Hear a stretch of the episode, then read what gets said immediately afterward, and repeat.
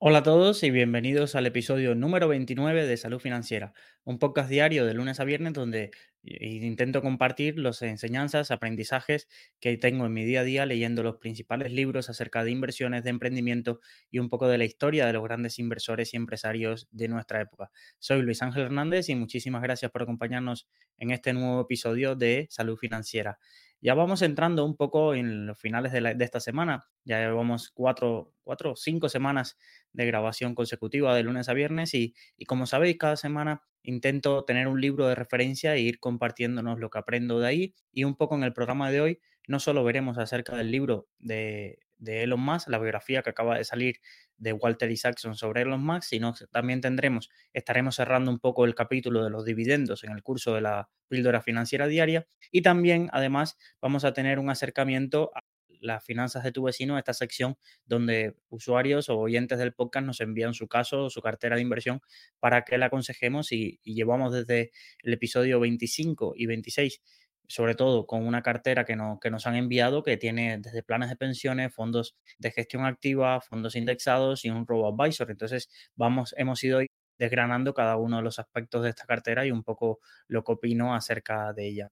Sin más, vamos a comenzar el episodio de hoy. Ya sabéis que tenemos estas tres secciones y nos espera por en adelante un episodio apasionante, como siempre aquí en Salud Financiera. La frase del día dice así, si algo es lo suficientemente importante, incluso si las probabilidades están en tu contra, debes seguir intentándolo. Y de esto un poco era lo que iba a ver hoy porque vamos a tratar acerca de, todo el ecosistema, un poco todas las probabilidades, cómo estaban en contra de Elon Musk con el proyecto Tesla, recordar un poco dónde lo dejamos en el episodio anterior. Realmente el funda uno de los fundadores había habido que despedirlo, Everhard, había litigios legales, los costes habían disparado casi a 140 mil dólares cuando querían vender el coche, el Roadster, que era la primera versión, por 100 mil. Imaginaros un poco el escenario. No había dinero, estábamos en plena gran crisis financiera y se había cerrado un poco el grifo de la financiación. Estaba el mundo financiero, sobre todo de Wall Street, estaba colapsando y le había pillado de por medio a Elon Musk con su fortuna invertida en dos proyectos que no iban ni cara al aire los cohetes de SpaceX eh, para 2008 no habían logrado despegar y encima tampoco Tesla había logrado una, una producción de algún modelo que hubiera salido rentable a, a producirse.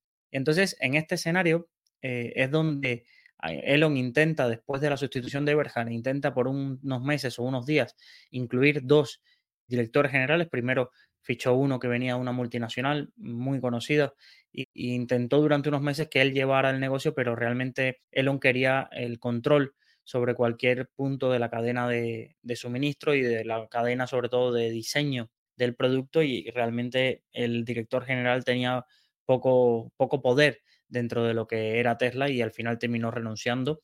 Y luego, durante otra época, eh, durante unos días, intentó también probar con otro director general, este era israelí, que también tenía bastante fama, pero la cosa no funcionó.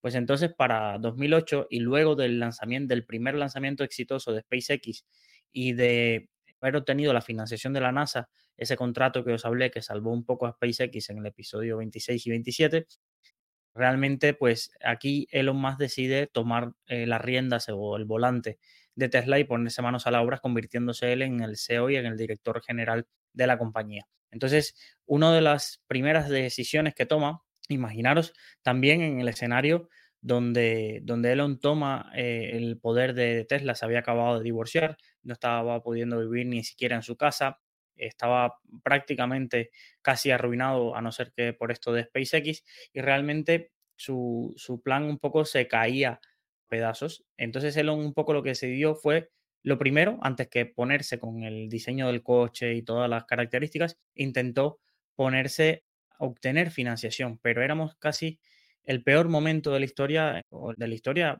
reciente, para obtener financiación porque todo el mundo estaba en plan, toda la bolsa, todas las compañías estaban cayendo un 30, un 40%. Pensar 2008, Lehman Brothers habría caído, estaba todo el sistema financiero colapsado como para alguien en ese momento darle millones a alguien que te está diciendo que va a fabricar un coche eléctrico que no ha vendido todavía eh, o puesto en funcionar una línea que parezca rentable y con todos los problemas de despidos de directores generales y demás. Imaginaros este escenario. Entonces, en este, en este un poco Elon Musk la solución que vio fue, en vez de hacer una ampliación, una ronda muy, muy grande, como, como quizás había sido la anterior para ese entonces de 40 millones, ya hoy en día 40 millones parece poco, pero en aquel entonces era una gran inversión, pues realmente no se dio cuenta que no lograría levantar esa, cantidad de dinero y decidió intentar levantar 20 para aguantar unos meses hasta que pasara un poco el, temporal financiero que había. Ahí lo primero que hizo fue acudir a los inversores anteriores y recordar que había un, un inversor que había liderado la ronda anterior, que era Vantage Capital, y acudió a ellos.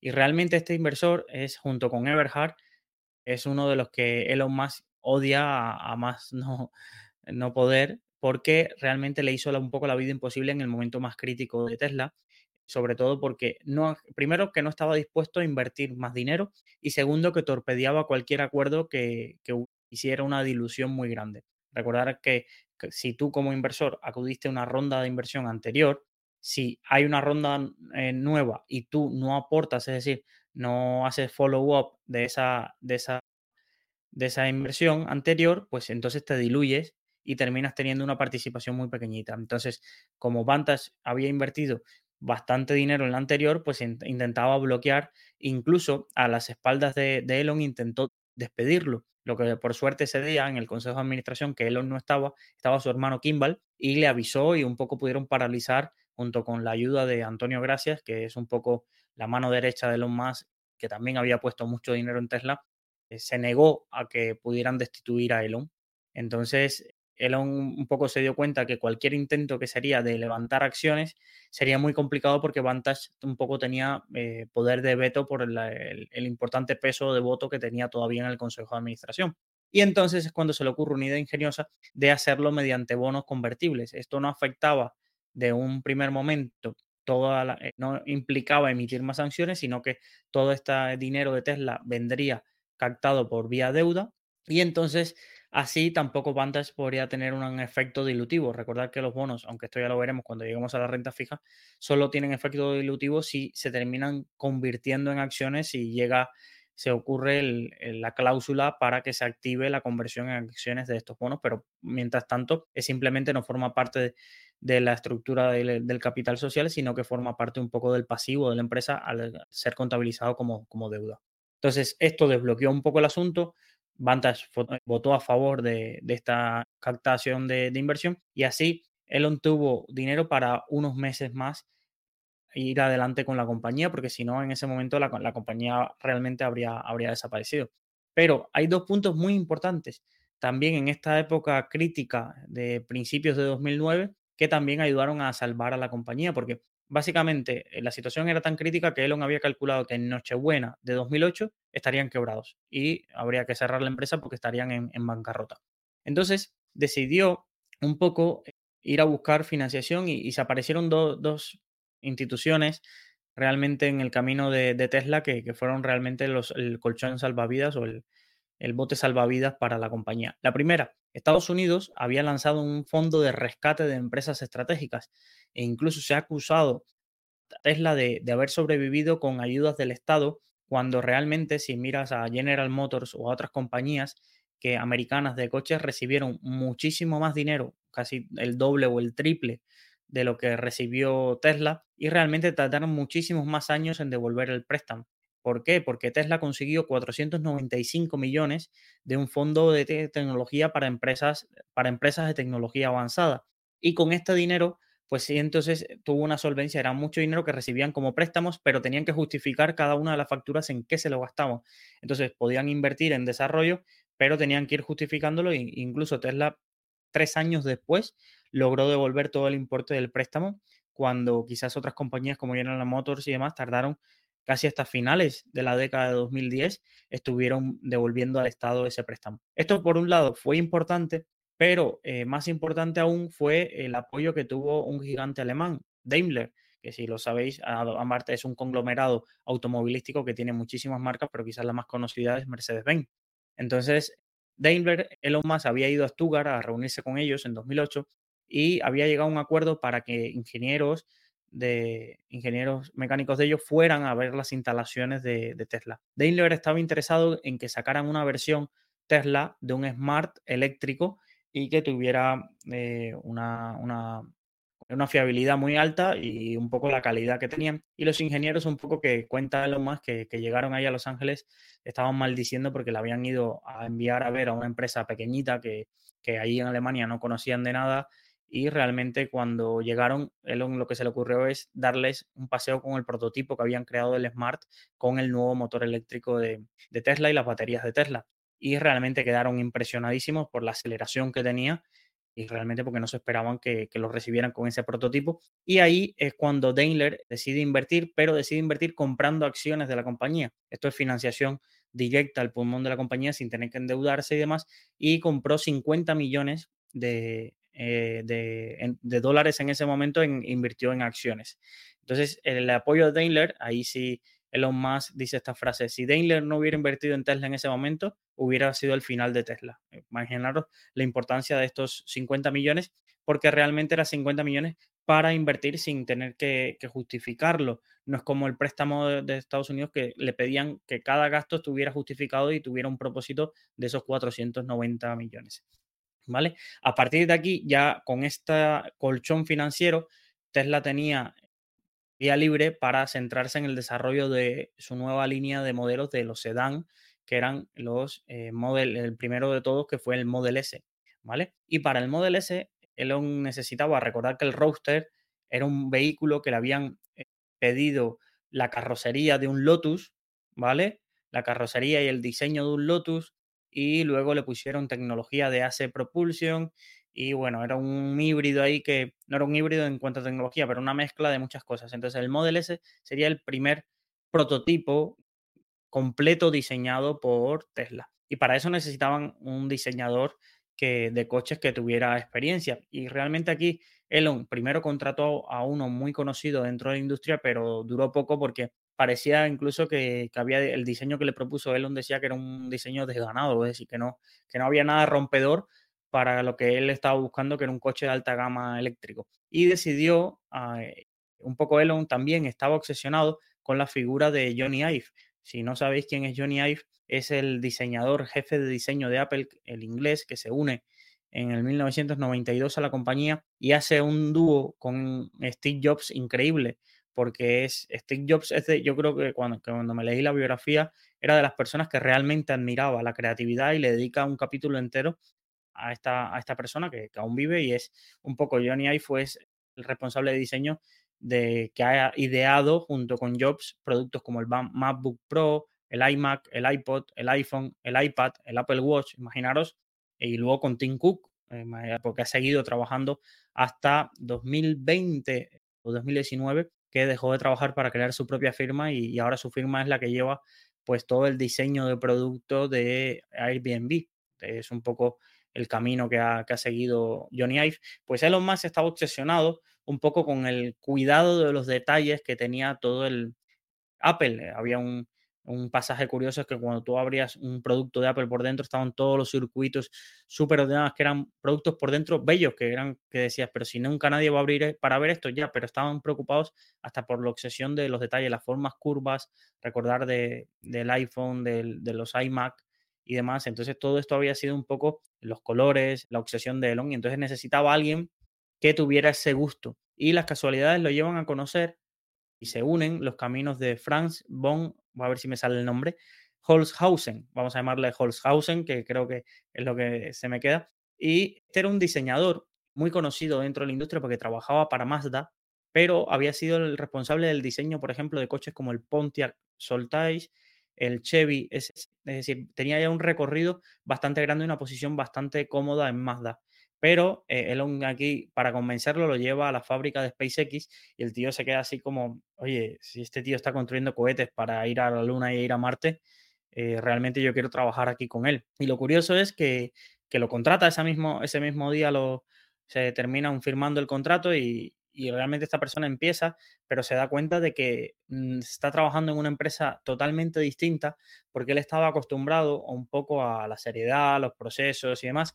Y aquello parecía un poco como lo que era Tesla, una startup donde aquello parecía una empresa de garaje, lo decía. Y realmente lo, ponen en un fondo de la fábrica de, Space, de SpaceX porque en las oficinas de Tesla no tenía no tenía sitio y Elon la solución que le dio fue que se pusiera una carpa al final del almacén donde estaba SpaceX y claro, ahí estuvo muy vinculado todo el desarrollo, no solo del coche que estaba diseñando él, sino también del cohete. Y realmente aquí él, lo comenta que, que tuvo muchas dudas los primeros meses porque solo veía los fracasos de SpaceX, el, el, cohete que se caía, los intentos, cómo se iban quedando sin dinero a pesar del esfuerzo, y realmente llamaba a sus amigos y les decía, eh, él lo comenta, de decir, yo que estaba en una posición súper cómoda en Mazda, y aquí me da la sensación de que en algunas semanas ni siquiera voy a llegar a ver eh, producir el, coche que, estoy diseñando y, la belleza que, que estoy diseñando. Pues realmente esta persona sería clave, es decir, hizo un tándem con Elon Musk, se reunían todos los viernes y él tenía que enseñarle un prototipo de modelo 3D de, del coche que estaban diseñando para verlo fuera del almacén, para que Elon un poco lo viera, lo tocara y, pudiera un poco tener el, feedback de, cosas que iban a desarrollar. Y además tenía este, este, también este placer por los detalles que a Elon le encantaba. Por ejemplo, se gastaron miles de dólares en el coche para añadirle una, una funcionalidad que cuando el chofer estuviera cerca y fuera a abrir la manija del coche, pues el coche, la manija se abriese porque detectara que está su que está el dueño del coche ahí y fuera al tacto bastante, bastante agradable y la sensación de que el coche te reconocía. Imaginaros esta, este tipo de cosas. O el lugar donde iban las baterías, el diseño de cómo iba a estar diseñado toda la batería y demás. Aquí hay varias cosas, o los salpicaderos, o era otra de las obsesiones de, de Elon, la forma del coche, que no quedara como un huevo, que no quedara así abombado. Realmente hay varios detalles dentro del libro y la biografía que podéis consultar, los que quizás seáis, eh, seáis más, eh, un poco más, estéis más especializados en todo este tema de diseño. Os va a encantar los capítulos que Elon le dedica a explicar todos los cambios que hicieron en el, en el Tesla. Realmente, esta persona es de las pocas que ha seguido en Tesla junto con, junto con los inversores y es el responsable del Model S, del Model X, del Model 3, del Model Y, del Roadster, del Cybertruck. Todos estos son modelos que ha sacado Holzhausen y realmente pues tiene varias conferencias y varias entrevistas en la CNBC, en CNN, lo podéis consultar en YouTube, que tiene muchísimas entrevistas donde le dan el mérito de que el éxito, uno de los éxitos comerciales que se le atribuyen a, Tesla es la forma y los acabados que tiene la, compañía. Entonces, eh, pues yo estuve viendo un, episodio de, una conferencia que dio en 2009 y que comparto en la newsletter de hoy para que podáis seguirlo. Pues imaginaros, con, esta, con este dúo, eh, para finales de 2010, un poco que es donde acaba hoy el episodio, la vida de Elon había cambiado completamente. Se había vuelto a casar. Incluso una anécdota curiosa es que los suegros de, la nueva, es decir, de Elon, cuando se conocieron, casi lo primero que hicieron fue invertir en Tesla porque era el momento que estaban súper desesperados de Elon Musk, que no encontraba financiación, y hasta los padres de, Talula, creo que se llama la, la, mujer de, Elon, pues también invirtieron en la compañía porque para que estaban dispuestos a darle dinero, eran ingleses y fueron uno de los inversores. Elon había convencido a Larry Ellison, que era fundador de Oracle, de que se uniera al consejo de administración de Tesla. Solo Ellison estaba en otro consejo de administración y era el de Apple. Imaginaros esta persona que es un gurú de Silicon Valley, que también se uniera a Tesla. También había logrado controlar la cadena de suministro y fabricación. Aquí es un punto importante. Elon, durante había un, dato de que en Estados Unidos había perdido entre el 50 y el 70% de todos los empleos industriales desde 1990 hasta 2010 porque fue todo el proceso este de deslocalización. Todo el mundo se llevó sus fábricas América Latina, Asia, ¿vale? Para, para reducir costes. Y entonces Elon se negó y un poco deshizo toda la cadena de suministro que había hecho el fundador de Tesla, Eberhard, y lo que hizo fue comprar una fábrica en, eh, cerca de a 30 minutos de la Tesla, una fábrica de Toyota. Y lo curioso es que en su época gloriosa de Toyota, esa fábrica se valoraba en mil millones el coste de comprarla y Elon la terminó comprando por 42 millones. Se la compró Toyota e incluso consiguió que Toyota le invirtiera y comprase 50 millones de dólares en acciones también. Esto es, esto es curioso. Es decir, a Tesla, dentro de sus accionistas iniciales, estuvo Toyota y estuvo iniciales, no, es decir, iniciales para la salida de bolsa estuvo Daimler. Es decir, se vieron beneficiados del impulso de, de Tesla en este sentido. También el 29 de junio de 2010 la compañía salió a bolsa, podéis buscar las fotos de la salida a bolsa, que está Elon con la nueva esposa y los dos hijos que tiene con esa nueva esposa. Está Antonio Gracias, que es pieza clave de, la historia de Tesla. Quizás luego algún día le dediquemos un capítulo solo a él, y porque no solo tiene la aventura en Tesla, tiene muchísimas más inversiones. Y realmente, eh, casi dos años después de que Tesla estuviera a punto de cerrar, la compañía salía a bolsa ese primer día. El siguiente día las acciones se revalorizaron y la empresa pudo captar nada más en la salida a bolsa 266 millones de financiación para el desarrollo de sus nuevos productos. Entonces, aquí un poco con la salida a bolsa acaba una parte importante de, los problemas de, Tesla y, un poco el, el, espaldarazo. Elon lo había vuelto a conseguir, sus cohetes ya viajaban al espacio, ya tenía financiación de la NASA, Tesla ya producía en masa los primeros vehículos del Model S y realmente un poco aquí se forjaría la leyenda, empezaría de eh, un poco de lo que lo ha llevado a ser el hombre más rico del mundo durante mucho tiempo y, un poco el más mediático seguro. Después de, después de Steve Jobs no ha habido nadie tan mediático en el mundo empresarial como lo ha sido, como lo ha sido Elon Musk, y un poco ese es el homenaje que le hacíamos hoy en el, episodio, contando un poco la supervivencia. El, la newsletter la llamó hoy Salvar al Soldado Tesla, porque realmente fue, fue un episodio curioso. La mujer, en uno de los capítulos que, que cuenta la mujer, decía que Elon se levantaba llorando a mitad de la noche, vomitando del estrés, que no podía dormir. Realmente que fueron épocas muy, muy duras para, para Elon Musk y realmente lo pasó muy mal, pues el divorcio, perdió muchísimo dinero, fue un divorcio traumático y, realmente se veía un poco, bastante, un poco no, bastante afectado, es decir, que Elon volvía a ser casi como un niño de toda esa irascibilidad que tenía, esa obsesión por el trabajo y esa, ese nivel de estrés tan grande que no podía parar por la crisis de ansiedad que tenía de dónde sacar el dinero. Incluso había una anécdota que en la Navidad de 2008 eh, estaban todos celebrando la Navidad y Elon se pasó todo el día al teléfono intentando captar financiación y convencer que le aprobaran esa ronda eh, de financiación porque si no la empresa se iba a pique. Y un poco ese, ese detonante fue bastante crítico dentro de todo el carácter y después todo lo que ha sido Elon Musk un poco en su relación, ya sea con los capitalistas de riesgo, es decir, todos estos inversores que tienen varias anécdotas que, iremos desvelando, sobre todo en la época de 2010 con inversores de Tesla, luego con los inversores de X, bueno, de Twitter. Imaginaros un poco el escenario, por eso lo vamos a ir viendo. Vamos a, quizás eh, mañana, vamos a cerrar este episodio de la biografía. Realmente me quedan pocas páginas por terminar. Eh, quizás uno o dos episodios más estaremos hablando acerca de Elon Musk y, y realmente ya daremos paso al siguiente libro, donde buscaré de toda la lista que tengo a ver qué otro empresario o qué otra idea de inversión nos viene a la mente. Pues sin más, vamos a la parte de la píldora financiera diaria. Realmente esta semana, esta última semana y estos últimos episodios hemos estado hablando de los dividendos, hemos visto todas sus características, hemos visto las principales estrategias de inversión por dividendo, pero hemos, cortado, hemos contado en un breve periodo de tiempo. Esto generalmente es un resumen. Entonces, si os ha picado el gusanito y queréis aprovechar más y aprender más acerca de, los dividendos y las distintas estrategias de inversión y distintas metodologías y cómo seleccionar esas compañías, pues yo lo que recomiendo y lo que he hecho hoy es en habla hispana y en inglés un poco los principales recursos que os recomiendo para seguir aprendiendo. Vamos a empezar por los libros, por ejemplo, para el público inglés o alguien que quiera leer en inglés, porque generalmente libros en español hechos por autores españoles, españoles no, de habla hispana, realmente hay pocos y, que aportan no mucho, realmente son, son cosas más quizás hechas por copywriters o cosas así. Realmente no me he encontrado algo extraordinariamente en, español. Pero sí es verdad que hay muchos libros originalmente de habla inglesa que se han ido traduciendo al español. Yo voy a mencionar el original y después os diré cuál de ellos está traducido o no y lo iremos viendo. Por ejemplo, os recomiendo eh, The Little Book of Big, Dividends, ¿vale? Safe Formula for Guaranteed Returns de Charles Carson. Todos estos los podéis encontrar en Amazon.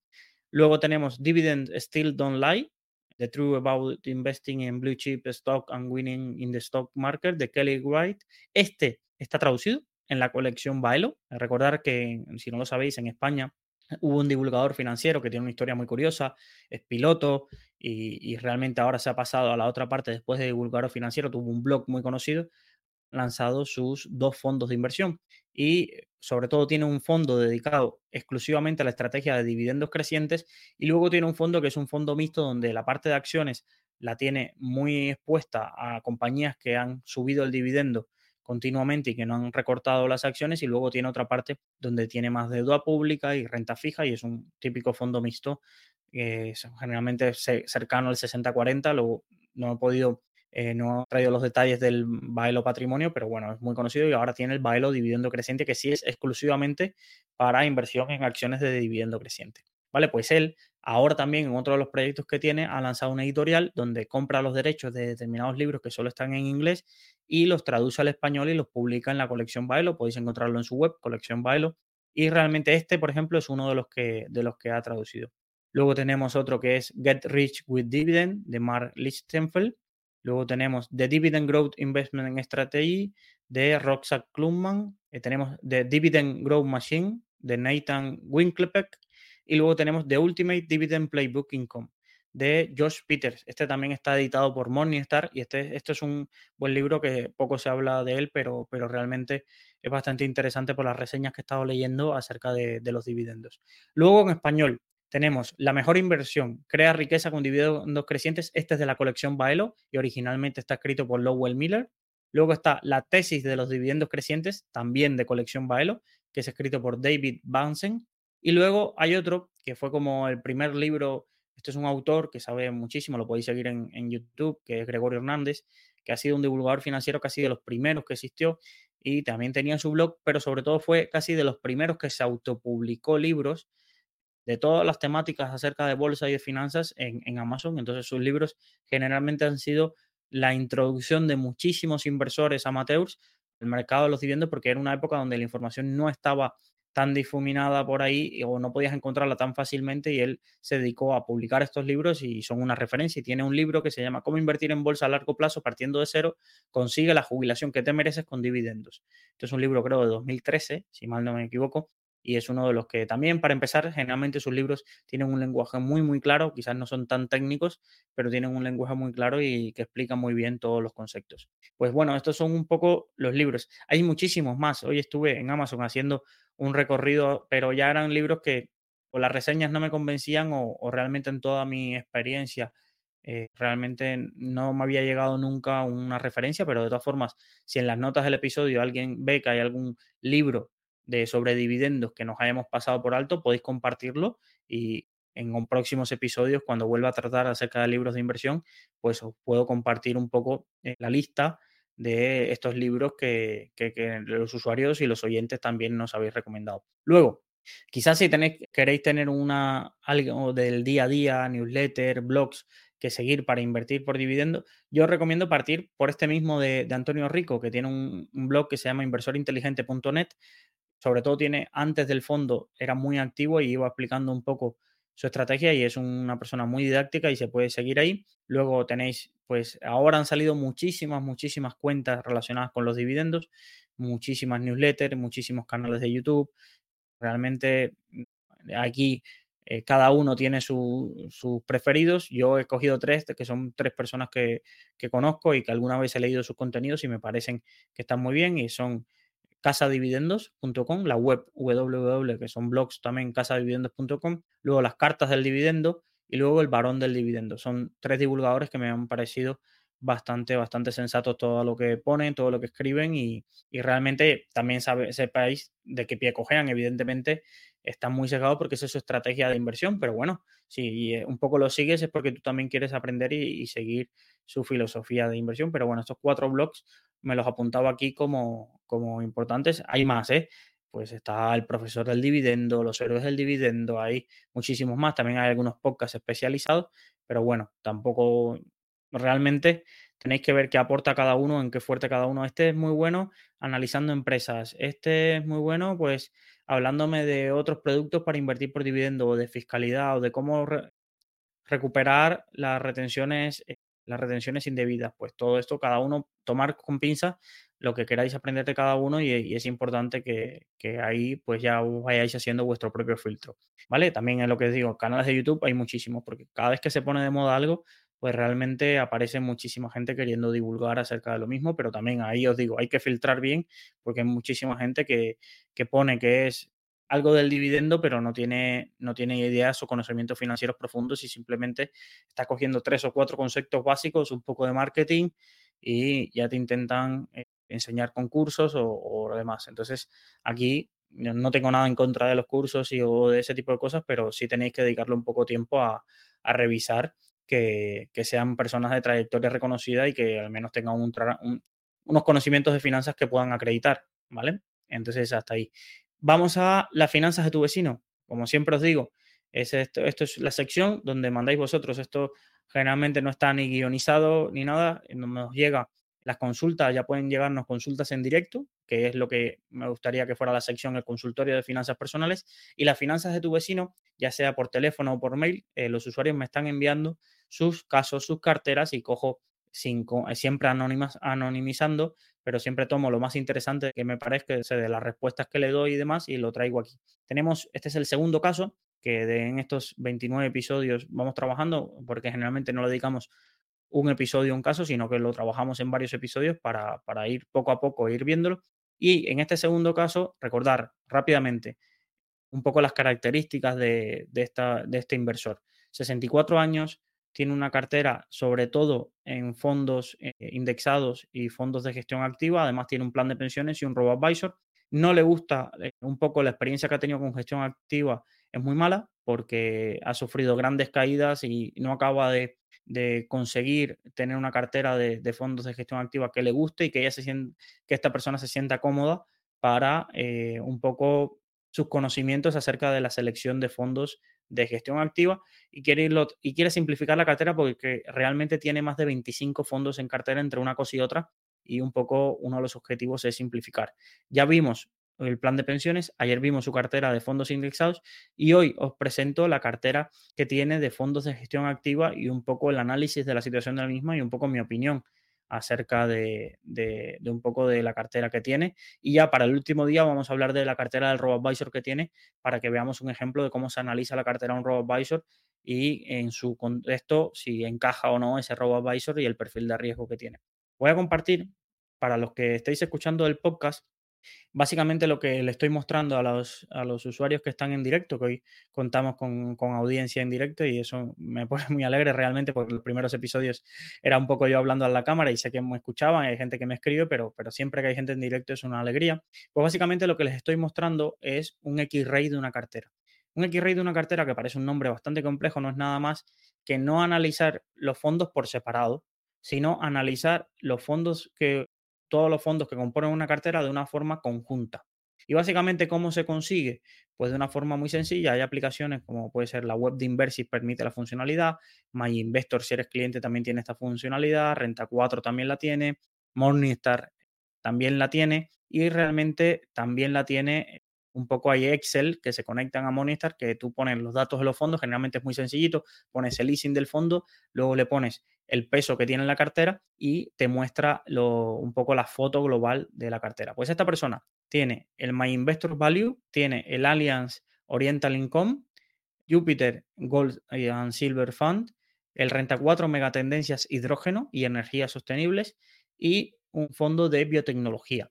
Realmente, si miramos su cartera de fondos, entre fondos indexados y fondos de gestión activa, sí la tiene distribuida con algo que me gusta a mí, que es tener una estrategia core satélite. Esto parece muy complicado, pero podéis buscar estrategia core satélite PDF y hay varios trabajos que os van a, o análisis o, research de, entidades para explicaros qué es, y es muy sencillo. Yo, es un poco tener el core de la cartera en una estrategia de bajo coste, baja volatilidad y poco largo plazo y luego tener una cartera satélite donde le damos, como decir, pimienta o un poco de vidilla a lo que es esa parte de riesgo y demás. Entonces, ella tiene, esta persona, esta persona tiene todos sus fondos de indexados, casi representan el 80% y luego en el 20% tiene esto. Pero ¿qué pasa?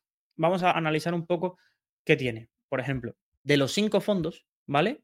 De los cinco fondos, solo el Allianz Oriental Income está en el cuartil 1 en los últimos, en este año y en los últimos tres. Todo lo demás está en el último cuartil. ¿Esto qué es? Cuando tú agrupas los fondos de una misma categoría. Recordad que los fondos, tú no puedes comprar un fondo de renta variable asiática con un fondo de renta variable americana. No tienen nada que ver. Tú tienes que comparar los de renta variable asiática con los de renta variable asiática de su misma categoría. Entonces, esto que nos está indicando que de generalmente todos los fondos que hay en la categoría, pues generalmente de estos cinco tiene cuatro que en los últimos tres años o en el último año han estado en lo peor de su categoría.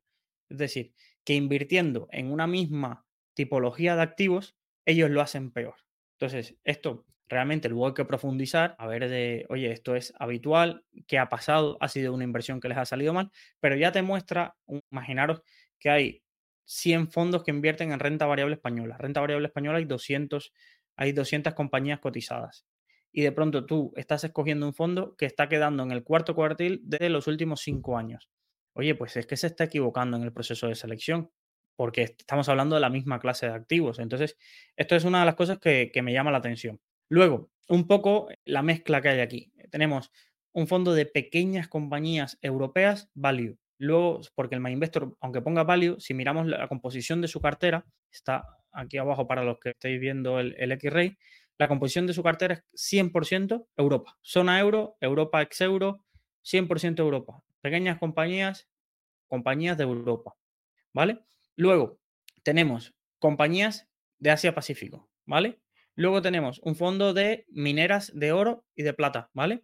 Luego tenemos un fondo de hidrógeno y de megatendencias de hidrógeno, hidrógeno verde y tal. Y luego tenemos uno de biotecnología, ¿vale? Entonces, aquí un poco es, ¿qué queremos conseguir? Es, estamos creando una cartera, por un lado, si solo viera el de hidrógeno y el de biotecnología, digo, vale, aquí tenemos un poco de megatendencias.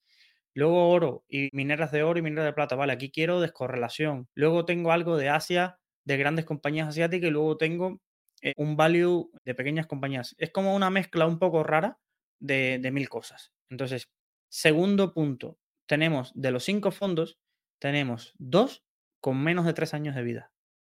Esto es importante. Tenemos dos fondos que en toda su categoría tienen menos de tres años de vida. Y esto realmente si lo podemos evitar, yo lo evitaría. Ah, ¿Por qué? Porque generalmente hay mucho marketing. ¿Significa que quien lo esté gestionando solo tiene tres años de experiencia? No y sí. En el caso del, del Ariema de hidrógeno, es un fondo con una gestora, en este caso, con muy poquita experiencia en el sector, que saca un fondo de una mega tendencia que parece que ahora va a estar en boom y no sé qué, pero la realidad es que ha tenido un comportamiento muy malo en los, en los tres años y realmente no, tampoco tiene un track destacadísimo en la industria. En cuanto al My Investor Value, sí viene de un gestor destacado en la industria, pero que lleva tres o cuatro procesos de, fondos en los últimos siete, ocho años por, por diferentes, es decir, que se ha estado moviendo desde el IER de SICAP, luego se movió, no me acuerdo del proyecto que estuvo intermedio, luego casi se une a True Value, luego saca este fondo con, con My Investor Value y realmente aquí un poco se pierde un poco el track record que tiene y, y la rentabilidad.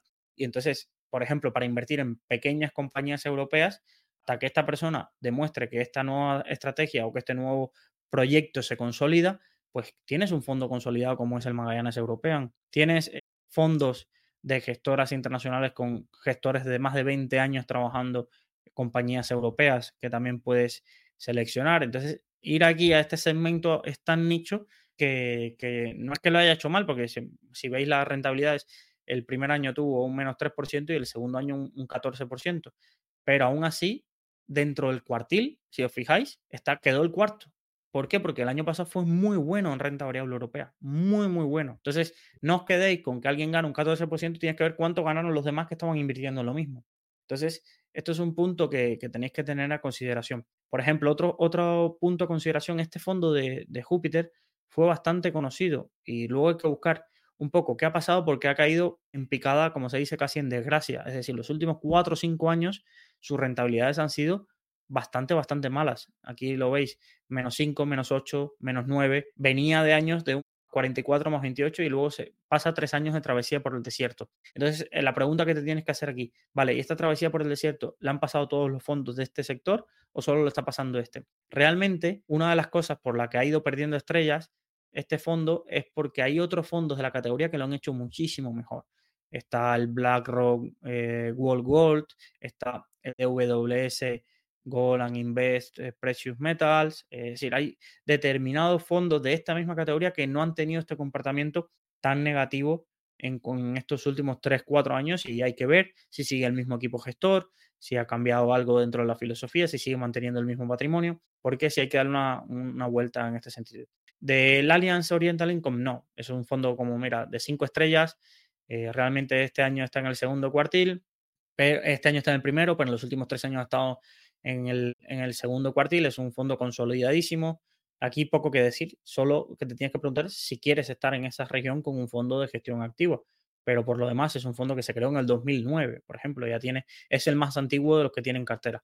Y Polar, por ejemplo, es muy fuerte en todo este, todo lo que es fondos de tecnología, fondos eh, de medicina, de healthcare, fondos de biotecnología. Ahí tiene un poco un nicho, es una gestora que se dedica a estos nichos y también es un fondo que ya cumple casi 11 años.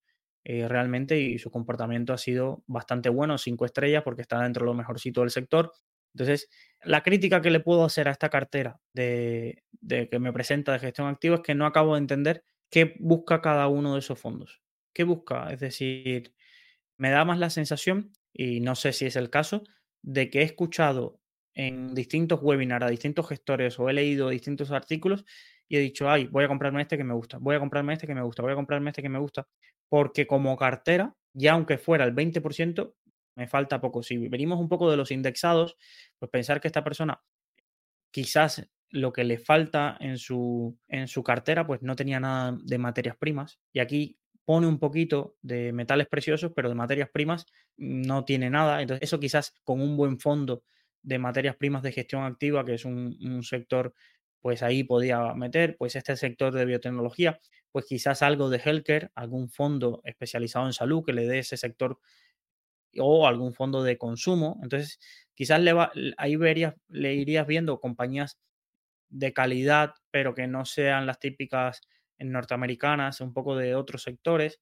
Entonces, esa pimienta que le ha querido dar aquí con fondos de gestión activa en la parte satélite, realmente para mí no, no tiene una consistencia. Mezcla buenos fondos con fondos que tienen todo por demostrar y algún fondo que ha caído en picada. Entonces, yo haría una revisión y un poco lo que haría es, vale, de este 20%, ¿qué me falta en mi cartera? Viendo los planes de pensiones, viendo la cartera indexada que tengo y viendo la cartera del RoboAdvisor, ¿vale?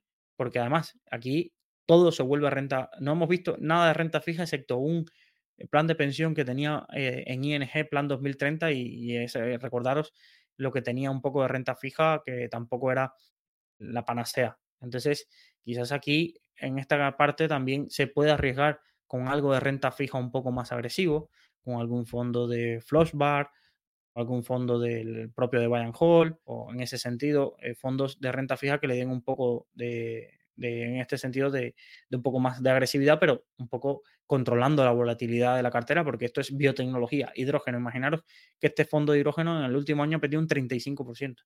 El fondo de mineras un 16% ha perdido el último año. Entonces son caídas bastante fuertes para toda la parte de renta variable y sobre todo pensando en alguien que ya está en una etapa de conservar su patrimonio, que se puede ser moderado agresivo, pero no tampoco comerte estos vaivenes. Esta cartera de renta variable ante una caída fuerte de mercado como la de 2020, te vas fácilmente a un menos 40% porque aquí no hay nada, a no ser las mineras de oro, pero aún así no es oro físico, esto es mineras que también pueden sufrir mucho ante si se cierra el grifo de la financiación, puede encontrar, puede sufrir bastante en este sentido y, y realmente si hiciéramos un análisis de esta cartera a pasado, cuánto habría caído en 2020, pues aquí hay que ver esa máxima caída, el daño que hubiera hecho.